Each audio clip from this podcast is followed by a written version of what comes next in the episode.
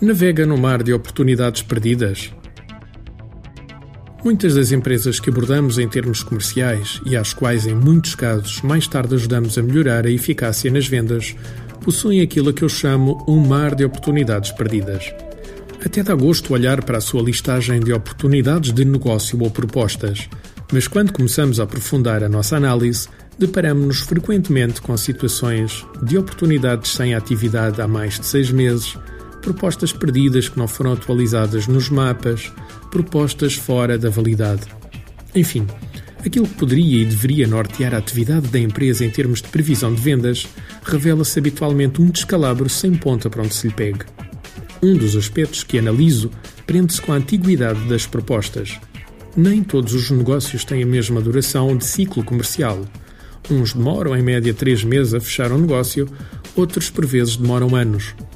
Ainda na semana passada, quando realizava um diagnóstico comercial gratuito a um potencial cliente que hoje em dia já está a trabalhar connosco, deparei-me com a situação que acabei de descrever. Uma listagem imensa de propostas entregues Durante o processo de diagnóstico, que normalmente dura cerca de uma a duas horas, dependendo da complexidade da atividade comercial da empresa, chegamos à conclusão que, em média, um negócio demorava cerca de 3 a 4 meses a fechar. Após esse período, era raro um negócio concretizar-se.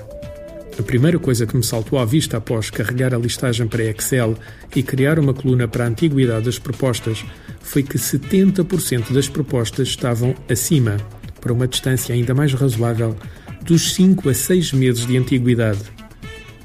Ora, perante estes indicadores, a conclusão a que chegamos foi que a listagem, também habitualmente designada por pipeline, era, na maioria dos casos, inútil. Mas por que uma situação destas é grave? Em primeiro lugar, e de forma mais óbvia, é porque a empresa se anda a enganar a si própria em termos comerciais. Acha que está bem, mas na prática a realidade em termos comerciais é completamente diferente.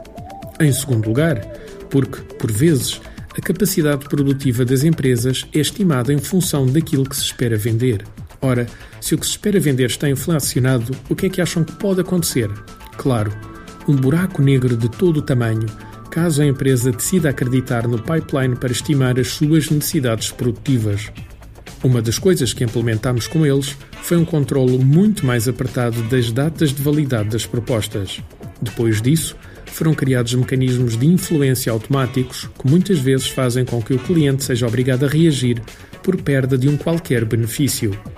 Por exemplo, no caso deles, como os preços estavam indexados ao dólar, a estratégia passava por indicar ao cliente que, dado que a proposta tinha ultrapassado o seu prazo de validade, teriam de solicitar novas cotações ao estrangeiro para lhe enviar nova proposta. Claro que em muitos casos esta estratégia não fechava negócio, mas em muitos outros fez com que o cliente, ao invés de protelar a decisão, agilizasse o processo de decisão interno e chegasse a uma conclusão muito mais rapidamente. O pior que pode acontecer a uma empresa em termos comerciais é andar iludida com o canto da sereia que não leva a lado nenhum.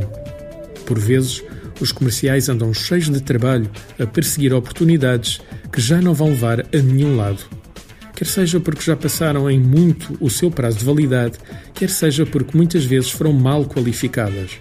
Por exemplo, não teve acesso ao verdadeiro decisor ou influenciador, ou pior que isso, apresentou-se uma proposta com base em algo que é pedido sem perceber se aquilo tinha pernas ou não para andar. É esta ilusão que por vezes mata as empresas. É preciso entender que um comercial tem custos e que realizar uma proposta poderá também ter custos ainda mais elevados do que parece à primeira vista. Não acha que o mínimo justo por parte dos nossos clientes seria disponibilizarem algum do seu tempo para podermos reunir com eles sobre a questão da proposta? Claro que sim, mas o que é certo é que a maioria dos vendedores não toma isto como certo e coloca-se na postura do Calimero. Não sabe o que é? É a velha frase: Ah, o cliente não permitiu, disse que não tinha tempo, que enviasse somente a proposta por e-mail. Hoje, para um pouco para pensar, peça uma listagem de propostas e analise a sua antiguidade. Depois, analise cada uma delas com base em cinco vertentes de análise. Tivemos acesso ao real decisor ou influenciador? A validade real da proposta já foi atingida? Se sim, ela ainda está de facto ativa? Sabemos quem mais está a concorrer? O cliente tem orçamento definido e alocado para este projeto? Fomos um dos fornecedores críticos ou apenas mais um para fazer número?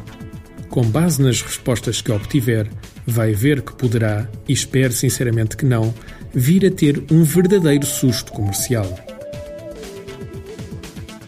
Artigo de José Almeida, locução de João de Souza, produzido nos estúdios da Universidade Autónoma de Lisboa. Procure mais recursos no site ideiasedesafios.com.